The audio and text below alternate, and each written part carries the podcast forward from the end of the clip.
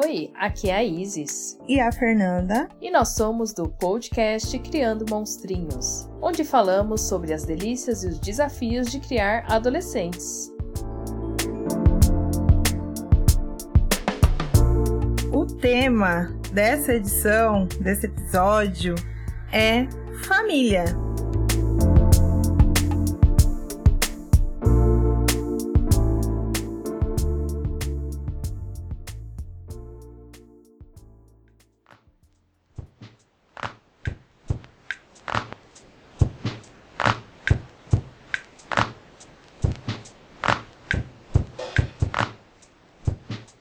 Aí entramos na discussão o que é família. Né? Para começar, o que acreditamos ser família e o modelo tradicional de família? A gente tem o estatuto da família e tudo, mas a gente sabe que o dia a dia, as composições familiares são bem diferentes do que está escrito em lei. E o que você acha, Fernanda? Que essa lei é válida mais para quê? Nossa, a lei é. Acho que a gente tem as melhores leis do mundo. Eu lembro que um professor que eu tive de leis de tecnologia falava pra gente que a gente tem as leis mais completas do mundo, mas que na hora mesmo do vamos ver, de usar essas leis, de fazer valer, elas não funcionam. Então, eu acho que a lei, obviamente, sim, é um grande avanço para quem está aí lutando há tanto tempo para ter questões básicas reconhecidas. Mas ainda tem um caminho gigantesco para a gente trilhar, né? Sim, desde os formatos de homem com homem, mulher com mulher na lei, para eles conseguirem os direitos básicos, né? Por exemplo, colocar um convênio já é um avanço e ainda tá engatinhando isso. Imagina para adotar crianças, para ter toda essa composição familiar. As pessoas têm lutado bastante quanto a isso. E a gente vê que as famílias, no geral, elas têm composições diversas, né? Eu sempre morei com um tio, desde criança, desde que eu nasci. Tenho um tio que mora comigo, que ele é irmão do meu pai. Quando meu pai foi para o Japão, por exemplo, meu tio continuou. Ele sempre esteve dentro de casa. Então, para mim, a minha família sempre foi assim. Como já comentei em outro podcast, outro episódio. Tenho babá, tive babá que ela morou também um tempo lá com a gente. E eu sempre vi famílias diversas assim. Para mim, aqui na minha família, minha criação foi a tradicional, pai, mãe e filho. Só que tem poréns, né? Eu não uso a minha criação como referência para a criação que a gente dá pro Arthur. É, porque foi uma relação muito complexa. Meu pai, apesar de morar com a gente, foi uma pessoa muito ausente. Falhou com a gente muitas coisas. É, eu vejo hoje nitidamente que o tanto que ele falhou com a gente teve muita relação com a própria criação dele, com a própria maneira dele ver a vida. Não é sinônimo de algo perfeito quando é pai, mãe e filhos. Eu acredito que há várias formas da gente fazer a família acontecer. Eu vi minha mãe praticamente criar a gente sozinha, então eu sou daquela pessoa que onde há amor, onde há diálogo, onde há espaço, é família. Se for uma pessoa só e um gato, é família. Sim, é basicamente meu formato de família aqui com a Vivi atualmente. Depois que a gente se mudou, eu, a Vivi e agora a gente tem um gato. Sim, virei mãe, mãe de pet também. Daqui a pouco a gente faz um episódio só para falar de gato. Da relação dos filhos com os gatos, o que, que dá mais trabalho, o adolescente ou gato. Pensa nas semelhanças. Bem, isso mesmo. Eu acho que dá um bom episódio, viu? bom, continuando aqui, parte de formatos, né, de família, como entramos nessa questão de pessoas do mesmo sexo adotarem crianças, eu acho que é algo que no Brasil tem uma lei boa, como você disse, mas ela é muito falha no sentido de direitos, né? Eu acho que as pessoas demoram muito para conseguir adotar uma criança, conseguir adotar adotar um bebê e tem tanta criança aí para ser adotada, tem tanta gente na fila, por que que não resolve logo? Eu acho que o nosso sistema, apesar das leis serem boas, ele falha nesse momento, né? E aí dá até pra gente fazer um paralelo que a gente fez um episódio anteriormente falando sobre abuso no geral citamos três artigos do ECA e o ECA ele é completíssimo, ele é maravilhoso, apesar de ser uma lei recente que tem em torno de 30 anos, ele é maravilhoso. Mas pensando em adoção mesmo, muitos direitos das crianças não são cumpridos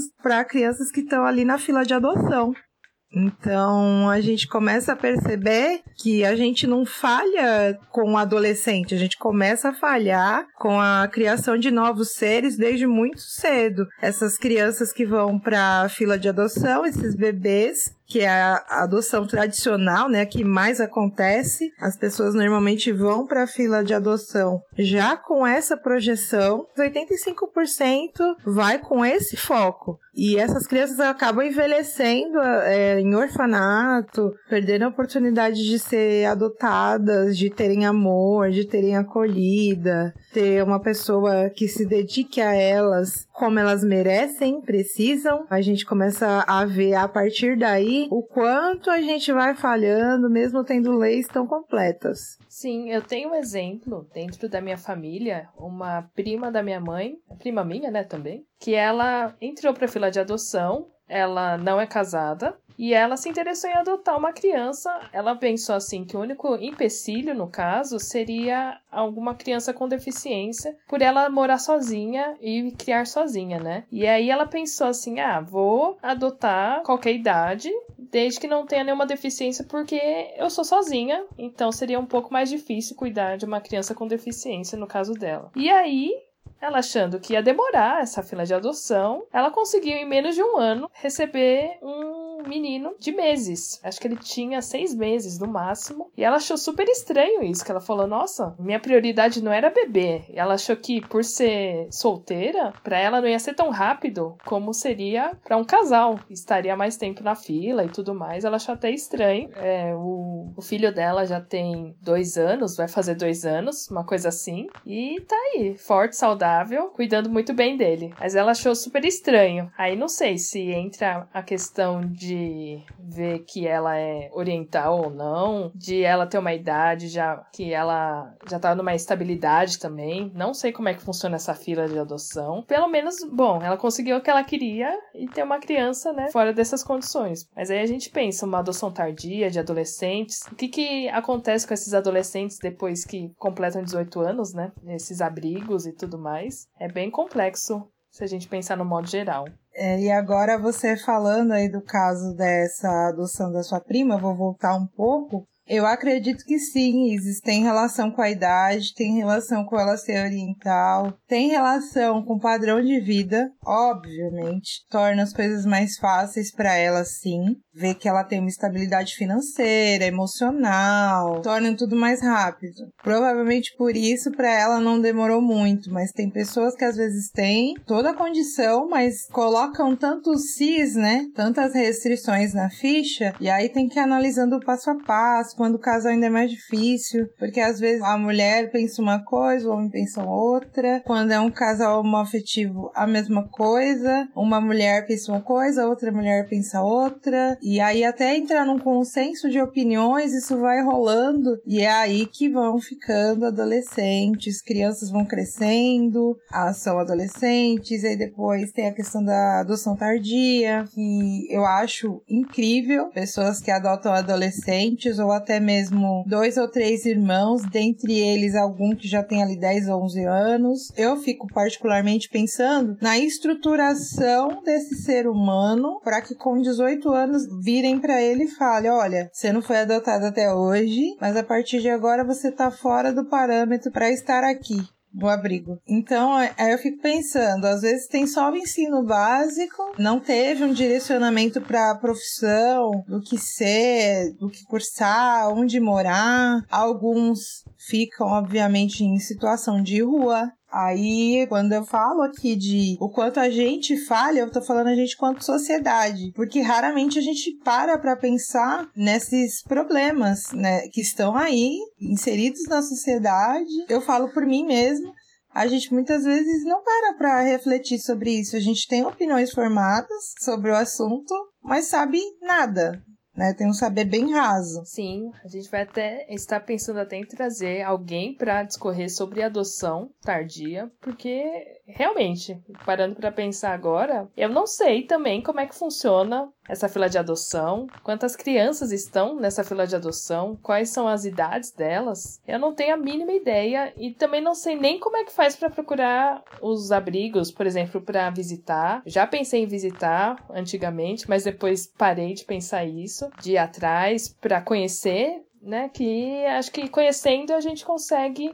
ver a realidade nos nossos olhos e ter uma empatia maior Sim, eu também tenho pensado nessa questão de visitar né, um abrigo. Já é algo que eu já via antes e agora, obviamente, com o podcast e essa vontade ela aumentou bastante. Só que, né, em época de pandemia é praticamente impossível. Eu descobri que tem alguns projetos, só que tá tudo parado. Tem a questão de adoção, né? Que você pode adotar tanto financeiramente uma criança como afetivamente eu tinha participado de um projeto uma vez, só que eu não fui aprovada, que era nesse intuito de você ir uma vez por mês, uma vez por semana em uma instituição para visitar a criança. Esse projeto que eu tô falando é a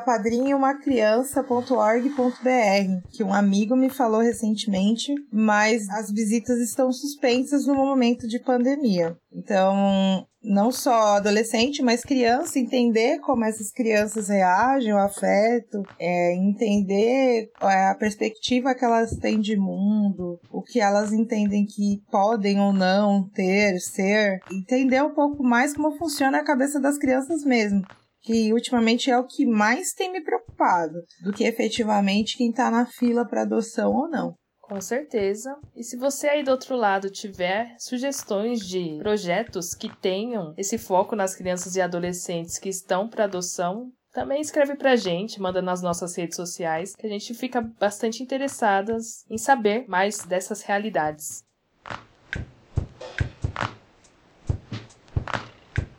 Continuando adoções, a gente vai para um campo que também é pouco discutido, outro tipo de adoção, que é a adoção de idosos, né? Recentemente teve uma história de uma mulher de 30 anos que lutou para adotar uma idosa de 67 e aí foi começar a se perceber que também tem esse movimento, que na verdade ela trabalhou num abrigo durante um tempo e ela se apegou nessa senhora e ela já tinha uma filha e aí ela ficou pensando que ela queria dar um lar para essa senhora, que ela cresceu em situação de abrigo. Vou deixar o link da história para vocês aí na descrição do podcast, nas nossas redes sociais, para vocês darem uma olhada. Quem não lembra ou quem nunca ouviu sobre essa história, eu achei extremamente interessante a forma que ela se sensibilizou pela dona Cotinha, que ela sofreu um acidente, ela perdeu a memória, não encontraram os pais, e aí ela foi vivendo em situação de abrigo por muitos, muitos anos, até que essa maravilhosa pessoa, que é a Gláucia, encontrou ela num abrigo e resolveu adotá-la. É um caminho diferente, que eu acho que ninguém nunca pensou nisso, mas você adotar uma pessoa mais velha que você e cuidar dela. É uma prova de amor, afeto, não sei. É uma história que toda vez que eu lembro eu fico tocada, eu, eu fico fazendo reflexões a respeito. Eu vi essa história também. Eu chorei bastante quando eu vi. Eu também. a primeira vez que eu olhei e falei, nossa, nunca tinha imaginado, nunca tinha pensado. E olha que eu tenho um amigo da minha mãe que ele é gerontólogo. Ele conta várias histórias. Ele estuda idosos, basicamente. E ele conta várias histórias de como cuidar dessas pessoas. Ele dá palestras para cuidadores de idosos também. Enfim, ele fala bastante coisas desse universo. E ele também conta sobre como idosos são abandonados pelas famílias. Não é só em asilo. Abandonado mesmo. O idoso teve vários filhos, cada um seguiu seu caminho. A esposa ou o marido faleceu e ficou sozinho numa casa e meio que está abandonado lá. E aí, esse projeto de adotar idosos eu acho interessante por conta disso também. Tem muitos idosos que não estão nos asilos, eles estão sozinhos, isolados em casa, porque a família simplesmente seguiu e esqueceu dos seus antepassados. E eu acho que é importante você valorizar quem cuidou de você até então. Ou depende, né? Teve gente que foi muito é, é, escrota, né? Não. é, então. Mas aí a gente cai em duas questões, né? Quando a gente fala em abandono, as pessoas podem achar, ah, não, deixou no, no asilo, isso não é abandono. Ok, você não tem tempo para cuidar, mas como assim você não visita? É, tipo, porque as pessoas não precisam só de coisas, elas precisam de afeto. E essa questão do abandono para mim, ela é complexa porque eu trabalho com entretenimento, lazer e cultura. Não vou falar exatamente onde, mas basicamente é isso. E no meu local de trabalho, quando a gente tá ali em ritmo normal, né, antes da pandemia, tinha pessoas que chegavam na unidade uma hora, duas da tarde e senhores, né, porque é o nosso público majoritário, é as pessoas idosas acima de 60, e elas não têm com quem conversar. A gente ali na linha de frente são as primeiras pessoas que elas conversam no dia. Muitos deles estão todo dia lá com a gente e nesse tempo de pandemia, muitos momentos eu fiquei me questionando como essas pessoas estão, como elas estão passando, porque a gente era esse pontinho de lucidez no dia. E agora a pandemia tá aí,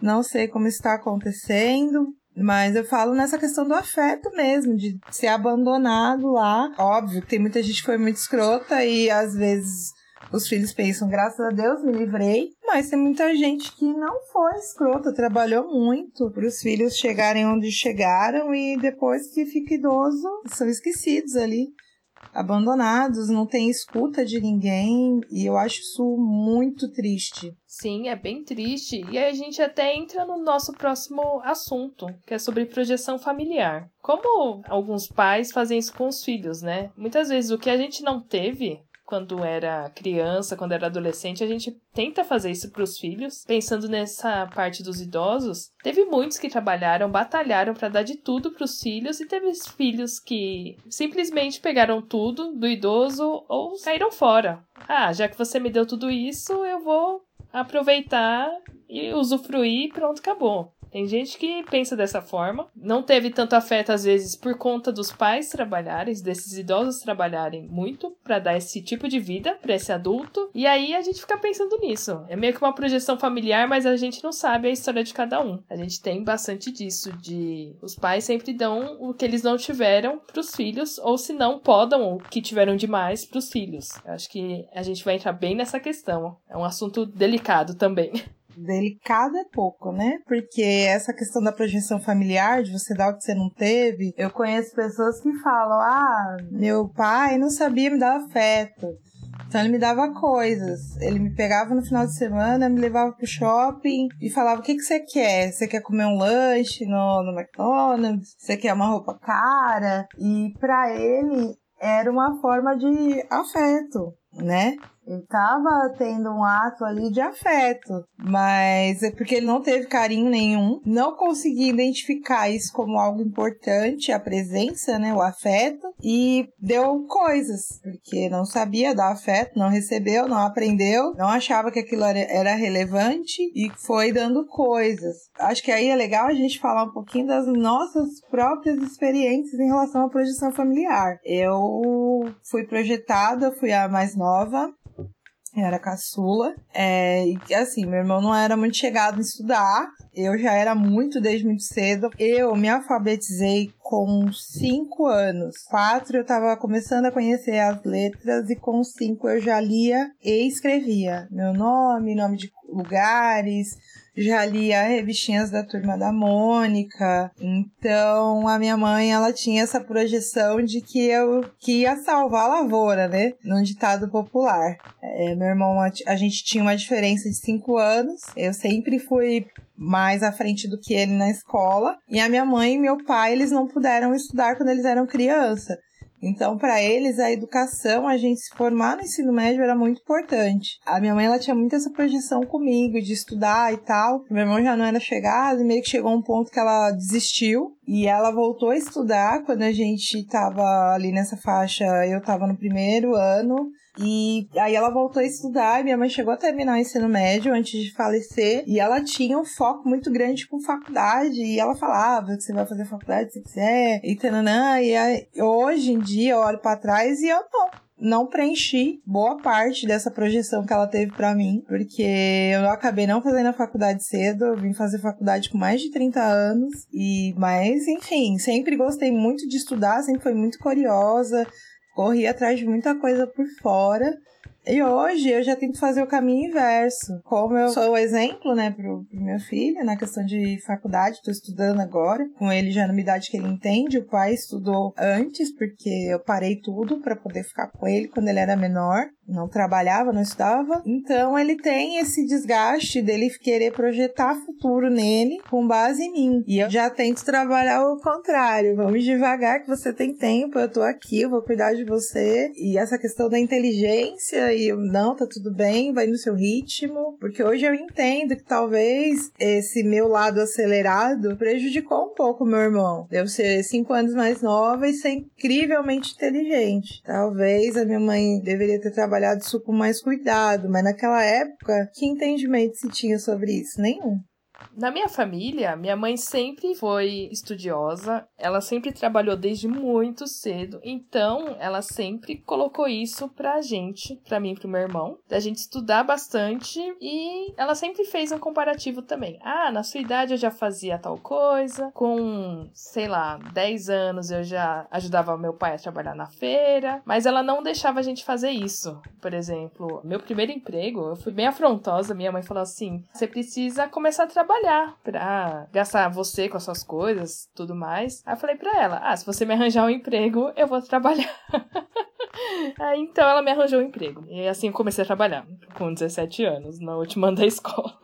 Essa é o lado taurino gritando, né? Tipo, oi. É, mas assim, na parte de estudos, minha mãe sempre frisou de estudar. Ela fez faculdade, fez todo o ensino tradicional. Ela foi professora quando era jovem, depois ela entrou no banco. Enfim, ela fez toda uma carreira bancária aí, ela se aposentou dentro do banco também. E ela sempre estudou bastante, mas ela teve também o um lado muito artístico. Ela sempre teve o um lado muito artístico aflorado. Paralelo do banco, do trabalho dela tradicional, ela sempre fez aula de pintura, desenho, esse tipo de coisa. Sempre vi dentro de casa esses dois lados, tanto o artístico quanto o de estudo tradicional. Então eu ficava com a cabeça muito dividida no que, que eu iria fazer. Fui seguir moda e minha mãe ela nunca colocou pra gente, ah, você tem que estudar muito, que isso que aquilo. Ela falava pra mim e pro meu irmão que ela queria que a gente fosse feliz. Só que aí, né, fala só isso também, eu falo que eu dou risada agora porque felicidade é o quê, né? No geral. Tipo,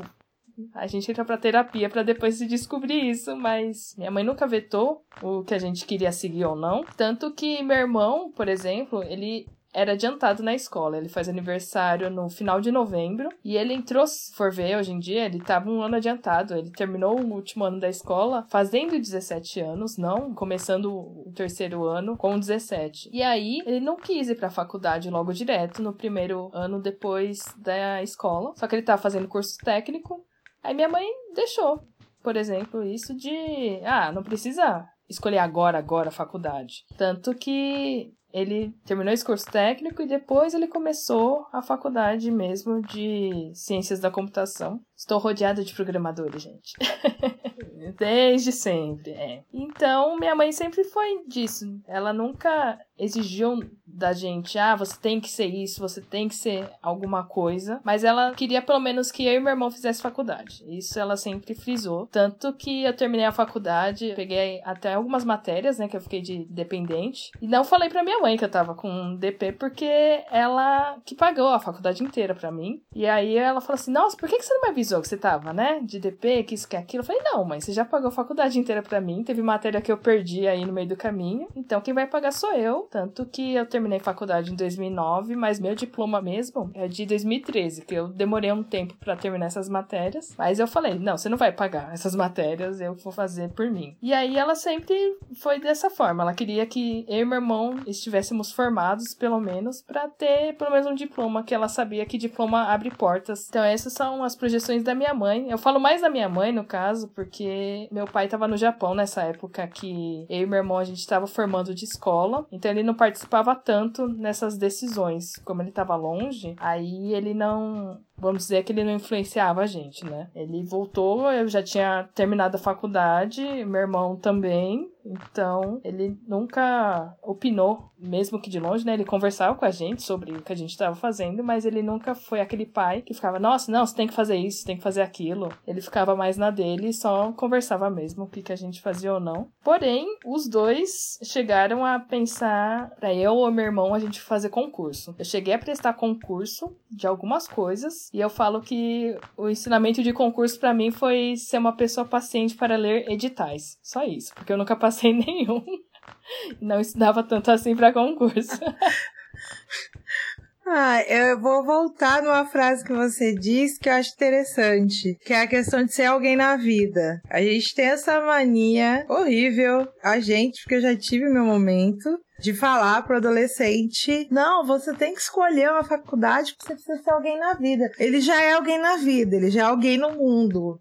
Então, por favor, essa frase, desconstrói ela aí dentro de você, se você tá aqui ouvindo a gente. É porque talvez você tenha pensado em formas melhores de falar algumas coisas, mas fala assim: olha, é legal você escolher uma profissão que você goste, que você se veja daqui 20 anos fazendo isso, que vá te completar, que te dê dinheiro, porque sim, gente, é importante pensar na parte financeira da coisa, que te dê amplitude, né? Você não fique engessado numa direção só, que você possa trilhar caminhos em paralelo àquela, mas não usem essa frase de ser alguém na vida, porque o adolescente ele fica pensando nisso, ele fica com isso enraizado dentro dele e ele acha que se ele não fizer uma faculdade, ele não vai ser ninguém. E não é bem por aí que as coisas funcionam. Existem outras formas de você subir na vida. E essa projeção, ela precisa ser sadia, tanto para o adolescente quanto para a gente, de estar tá preparado para que eles não sejam o que a gente espera. E eles terem em mente que eles vão fazer as coisas e que aquilo não vai nos adoecer, que eles não vão fazer coisas que eles não querem para que a gente esteja satisfeito. Isso é importante. Com certeza. Eu falo para Vivi que ela pode ser o que ela quiser, a gente até comentou isso, né, nos nossos bate-papos aí, que ela queria, quando criança, ser sorveteira. Sorveteira era fazer sorvete, mas ela queria dar sorvete para as pessoas. Aí eu falei, não, não é assim que funciona. Aí, depois ela comentando agora mais velha, ela fala assim: Não, mãe, eu queria ser sorveteira porque eu queria comer os sorvetes. Não era só dar os sorvetes, eu queria, né, saber fazer sorvete para mim. Falei, tá bom, ainda bem que você pensou bem, né, como é que funcionam as coisas, você tá aprendendo. Aí, hoje em dia ela já tirou essa ideia do sorveteira, e aí ela não sabe. Ela já falou assim: ah, não sei, mãe, o que eu quero ser. Aí eu falo: meu, não precisa pensar agora, ainda mais pela idade deles, com tantas possibilidades. Às vezes a gente até vê artigos falando que provavelmente as profissões que eles vão ter são profissões que nem existem ainda. Porque até eles chegarem no mercado de trabalho, vão ter profissões novas. Tem muita coisa mudando. O ritmo desses últimos anos tá bem acelerado. Então a gente não tem que ficar exigindo pensando toda hora, ah, não, você tem que ser isso, tem que ser aquilo. E às vezes, por conta da internet, você consegue ver outras possibilidades também. Por exemplo, a Vivi sabe editar vídeos. Eu não sabia editar vídeos, eu acho que eu nunca pensei nisso com a idade dela. E talvez nem seja isso que ela queira no futuro. E eu falo pra ela: se você gostar de algo, sempre faça bastante, treine isso daí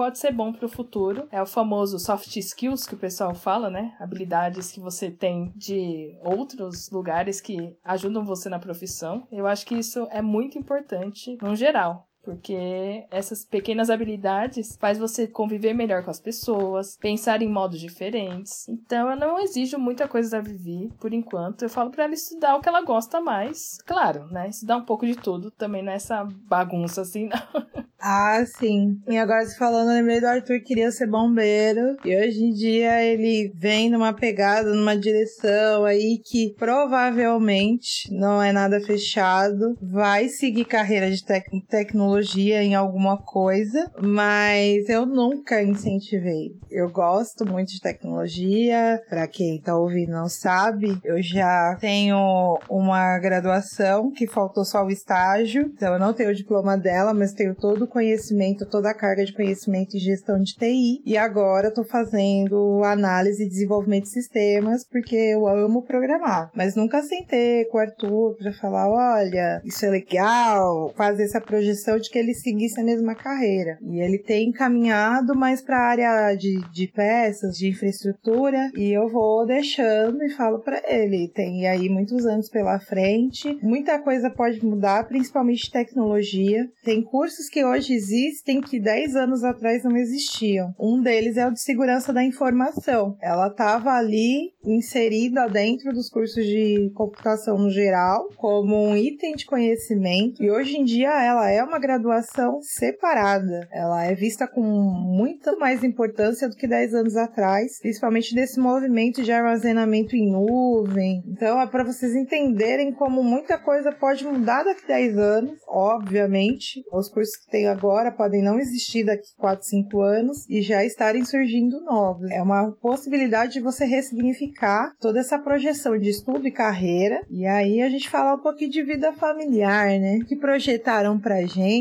Eu vou falar por mim. A minha mãe, ela não tinha uma projeção fechada. Ela só falava que eu ia casar se eu quisesse. Que a minha mãe teve meus, os percalços dela aí com meu pai. Então ela falava, casa quando você tiver certeza, que você quiser mesmo. E eu, a gente tinha aquele sonho de casar na igreja, ter dois filhos. Aí depois eu fiquei adulta e a parte do casar na igreja foi pro brejo. Falei, não quero. Então eu não projetei muito bem. Não deu certo as minhas projeções. e vocês? É, essa parte de projeção familiar, eu sempre tive uma família muito família, vamos dizer assim. Na parte da minha mãe, são nove irmãos no total, a maioria casou, teve um filho, pelo menos, casou na igreja, eu cheguei a ser da minha de honra, de alguns, de alguns não, de um tio só. Sempre foi esse tradicional. Então a gente sempre viu dentro da família isso, mas minha mãe, ela nunca projetou pra gente de, ah, eu quero ter netos, por exemplo ela sempre bateu nessa tecla, né? Do eu quero que vocês sejam felizes. E a única precaução que ela dava pra gente quando era adolescente, eu e meu irmão, que era se for transar, usa camisinha. Eu acho que esse conselho não foi tão válido assim. Porque aos 18 anos estava a Isis grávida, né? Então, e vivia e está aí com 13 anos. E Vivi tá aí para contar essa história. É, tá aí para, né, toda essa história. Então, a minha mãe, ela sempre foi muito de boas para isso, sobre família, sobre relacionamentos no geral, ela nunca implicou com ninguém também. Todos os meus relacionamentos que eu tive, tanto de amizades quanto afetivos, ela nunca foi de dar muita opinião sobre. Ela sempre foi nessa, né, de que queria eu e meu irmão feliz, então tava tudo certo. Ela não imaginava que seria avó cedo, assim, ela não me teve muito cedo, minha mãe me teve com 29 anos. Então, quando ela foi vó, ela já tinha quase 50 anos. Mas ela teve amigas que foram vó com 40, menos de 40 anos, e ela achava isso muito estranho, né? Essa geração muito rápida, porque teve filho cedo, aí a filha teve filho cedo também. Parabéns, você vai ser vó. É. Mas assim, Vivi, como minha mãe diz, é a neta predileta dela. Aí a Vivi vira pra ela e fala assim: Mas eu sou só a única neta, então. Não, não vale. vale. Mas ela sempre foi nessa, nessa linha mesmo, de que vocês sendo felizes, eu tô feliz também. Ela nunca pensou da gente casar em igreja, esse tipo de coisa, apesar dela ter casado na igreja, festão no interior, porque meus pais, eles vieram do interior de São Paulo, e festa de interior é aquela coisa, né? Eram umas mesas gigantes, compridas, e festa de japonês tem umas tradições aí também. Aí foi festão, foi toda a família do meu pai, toda a família da minha mãe, os amigos que minha mãe tinha feito aqui em São Paulo foram também. O álbum de casamento dos dois é bem legal de ver, assim, é uma, uma coisa bem cheia, bem farta. E sempre, minha mãe sempre teve esse negócio de festas fartas. Foi, acho que é essa. É, tinha comida por uma semana. É, bem isso mesmo. Festa de um ano da Vivi, acho que até comentei, não sei se eu comentei com você, Fernanda, mas minha mãe que pagou, né? Eu tinha, não tava trabalhando, tava fazendo 20 anos na época. E aí minha mãe que pagou a primeira festa de aniversário da Vivi. Foi um monte de amigos da minha mãe, porque minha mãe sempre gostou muito de festa. Deu até um pouco de briga para fechar essa lista de convidados. No buffet, por exemplo, minha mãe falou assim: "Ah, eu quero fechar para 100 pessoas". A mulher: "Não, não vem 100 pessoas". Fechou para 80. Aí depois você paga o excedente, esse tipo de coisa. Festa de um ano da Vivi deu 120 pessoas. Eita delícia! É, mas assim, então as projeções da minha mãe sempre foram baseadas nisso, de felicidade. E eu acho que ela deve estar feliz com o que eu e meu irmão conseguimos até hoje, né? Meu irmão não mora mais aqui no Brasil e eu aqui morando com a Vivi e o gato e o Alecrim. Uma família de três agora. É, uma família não tradicional. Mas assim, a gente nunca teve a não tradicional em vários âmbitos. Creio que minha mãe esteja feliz com essa projeção que ela colocou pra gente. Eu e meu irmão, a gente nunca passou por muitas dificuldades. Ela sempre está presente. Se precisar, ela vai dar o apoio. É sempre nisso. Minha mãe sempre foi essa parte de felicidade. E meu pai sempre foi mais na dele. Gosta de falar de dinheiro, assim, de ah, o que ganha mais. Mas ele vê que a gente tá indo bem eu e meu irmão também. Então ele é mais na dele. Meu pai é bem mais fechado, assim. É, é, o jeito dele de ser. A gente não fica falando muito sobre essas projeções. Ele não fala também.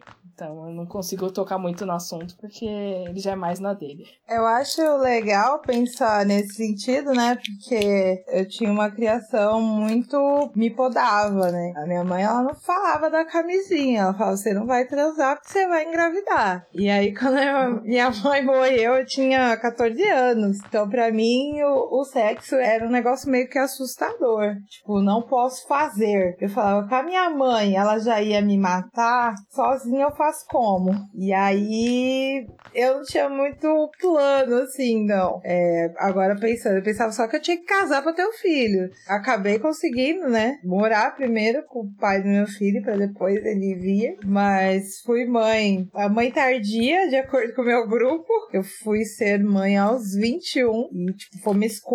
Eu quis engravidar. Obviamente que eu engravidei num momento turbulento, que eu tinha decidido que não queria mais. E aí veio o Arthur tá aí pra contar essa história. Mas eu fui mãe com 21 anos, então eu já sabia o que eu queria. Não que com 18 a gente também não saiba. Mas eu já tinha em mente que eu não ia estudar naquele momento. Então é, era o momento de eu ser mãe mesmo. Eu fico pensando às vezes e eu falo pro Arthur. O Arthur ele já fala que ele não vai casar. E aí eu falo, não é bem assim. A gente fala as coisas e depois não é assim que acontece. Eu nem sei, cara. Eu acho que a minha mãe estaria feliz, sim. É, hoje eu tenho minha casa, não pago aluguel, tenho meu carro. Mesmo talvez não indo muito na direção que ela esperava, eu acho que ela estaria bem feliz pelos resultados, né? Sou orgulhosa aí da minha trajetória. E tá fazendo faculdade também, vai se formar logo mais. Tem tudo isso também, né? Sim. Aí vem a parte pós-polêmica deste episódio, que não é mamilos. O que as pessoas ao nosso redor projetam de nós nos nossos filhos. Complexo isso, viu? Complexo, porém muito real. É quase latente aquela comparação de irmãos, sabe? Ah, é porque fulano é muito bom nisso. É, então, é, você também tem que ser. Ah, entra muito disso. Nossa, você faz isso com ela. Tipo, eu não fazia isso com você. Eu tenho um diálogo muito aberto com a Vivi. Por exemplo, como eu e a Vivi, a gente estava na casa dos meus pais antes. Muitas coisas que minha mãe projetava em mim, ela acabava projetando na Vivi também, no dia a dia. E a Vivi virava para mim: Ah, vovó falava isso para você? Eu falo: Sim, falava. E meio que eu, depois de um tempo, eu desencanava do que ela falava, porque ela repetia tanto que vira aquele negócio de entra por um ouvido sai pelo outro. Fiz muito disso com algumas falas da minha mãe. E eu falava: ah, Vivi, relaxa que ela também falava isso pra mim. Olha no que deu, né? Aí esse negócio de projeção todo mundo fala também que, nossa, a Vivi tem cabelo colorido, é por sua influência. Será que ela vai gostar de moda também? Será que ela vai ser desse jeito, que isso que aquilo? Eu falo, gente, não sei. Às vezes a gente tenta mudar um pouco alguns tipos de criação nosso para poder melhorar, né, para os nossos filhos. Eu acho que é bem isso. Tenho um diálogo muito aberto com a Vivi, falo diversas coisas para ela e sempre dou várias opções, porque tem coisas que a gente não vai conseguir moldar porque as pessoas falam disso pra gente. Comparam muito a gente por ser parecida, né? Aí ficam colocando essas projeções. Nossa, será que vai ser assim também? Eu não gosto. Será que vai ter piercing? Será que vai pra balada? Esse tipo de coisa assim. É muita coisa pela frente, é, são gerações diferentes. E também fica colocando isso. Ah, será que vai namorar muito ou não? Eu falo, ai, gente, nem tem idade ainda para pensar nisso. Não que não tem idade, não tem. É... Não tem como a gente saber esse tipo de coisa. É complexo. Eu fico pensando aqui da minha parte, a questão de gosto sempre houve a projeção. Se o Arthur gostaria das coisas que eu gosto, como tecnologia, que sou meio viciada, eu gosto, pesquiso, quero entender o que está acontecendo, o que está vindo de novo. Eu gosto. Porém, eu nunca influenciei diretamente para que o Arthur gostasse. Então eu falava, gente, não sei. Vai muito do interesse dele. Incentivei a fazer praticar esporte, fazer coisas que eu nunca fiz, proporcionei experiência para ele. E a questão do jeito, ele é muito introspectivo. Eu tenho meus momentos introspectivos, mas eu sou mais expansiva comunicativa, tô sempre rodeada de gente. E o Arthur, ele é mais seletivo. Eu sou seletiva com quem eu trago na minha casa, mas de uma maneira geral, no dia a dia, eu convivo com muita gente. Eu gosto de estar cercada de gente, eu gosto da troca de ideia, eu gosto bastante. E a questão do afeto, eu sou uma pessoa, se eu gosto, eu gosto muito, eu gosto demais, eu tô ali falando. Não relacionamento amoroso, porque eu acho que relacionamento amoroso para dar certo. Uma das principais coisas é algumas coisas você manter para você, é, aquelas partes mais do que você gosta mais, é, você tem que falar, falar mais pra pessoa do que no geral. Já rolou alguns questionamentos aqui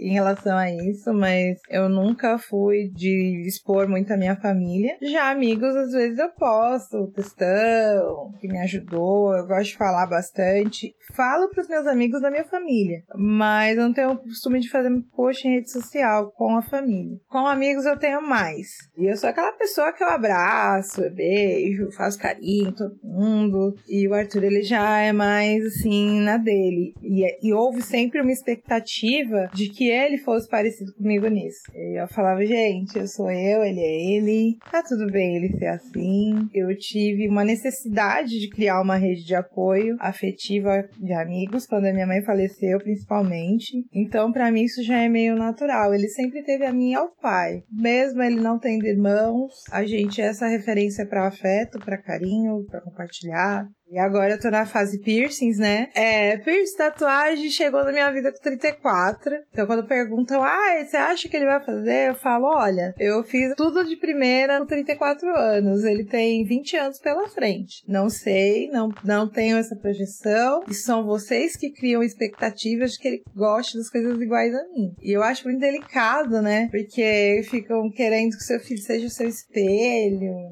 Não vai, gente. Desculpa, não dá. Não vai ser porque apesar da gente criar com valores que a gente tem, eles vão aprendendo outras coisas, né? Então a gente não não pode esperar que seja assim, né? A gente vê muito disso, dessas projeções que, na verdade, acabam falhando ao longo do tempo, ou quando essas crianças e adolescentes se tornam adultos, por alguns traumas. A mãe queria que a pessoa fosse estudiosa, colocava nos melhores colégios, falava para fazer os melhores cursos, deixava a agenda da criança com mais tarefa do que um adulto, e no final a pessoa pega, não quer fazer nada, ou se não, não quer saber dos pais, porque não teve esse afeto, teve só a carga da projeção do pai. A gente vê muito disso em vários adultos. Ah, meu pai queria que eu fosse de tal modo, e aí eu não gostava disso, ou se não cria essa repulsa também. Tem os dois lados, né? Eu acho que tudo com equilíbrio é o que funciona. O interessante da gente projetar algumas coisas dos nossos filhos é tentar passar mesmo esses valores, esses afetos, para que eles possam ver as possibilidades também e tomar os seus próprios caminhos no futuro. E como sempre falamos, muito diálogo, muito carinho, muito amor para esses nossos adolescentes aí, que é isso que eles precisam. E a gente chega ao final de mais um episódio. Agradecer, né, quem tá aqui com a gente até agora ouvindo. Amamos vocês. Sejam diretos conosco, procure a gente aí para conversar. E vamos ao nosso monstruário dessa semana.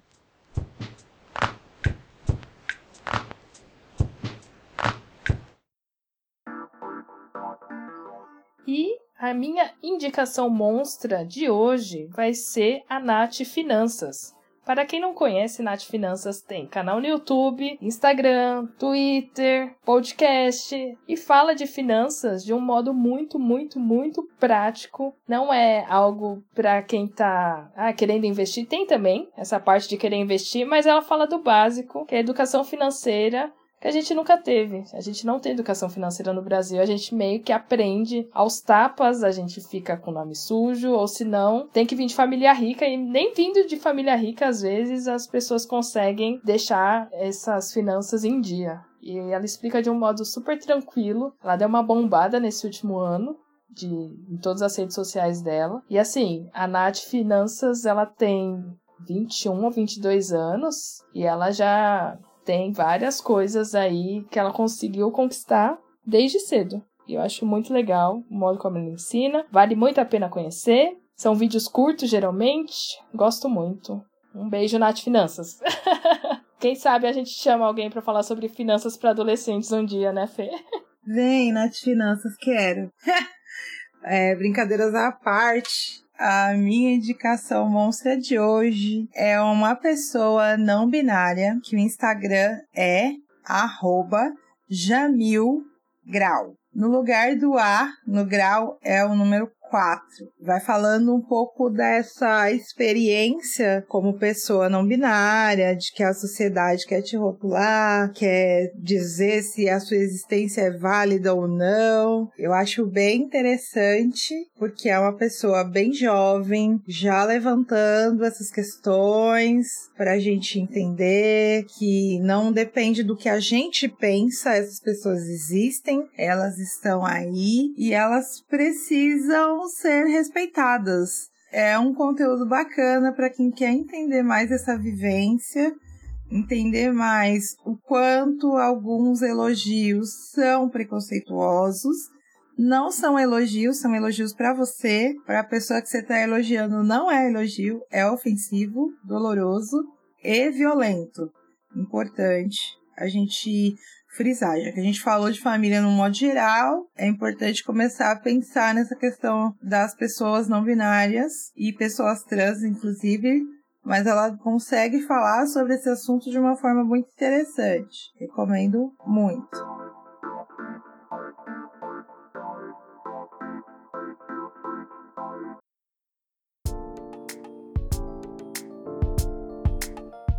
Sugestões e parcerias nosso e-mail é contato.criandomonstrinhos@gmail.com, no Twitter e no Instagram @pcmonstrinhos. Toda segunda, um episódio monstro às 20 horas. Um beijo, um abraço das mães monstras, Fernanda e Isis.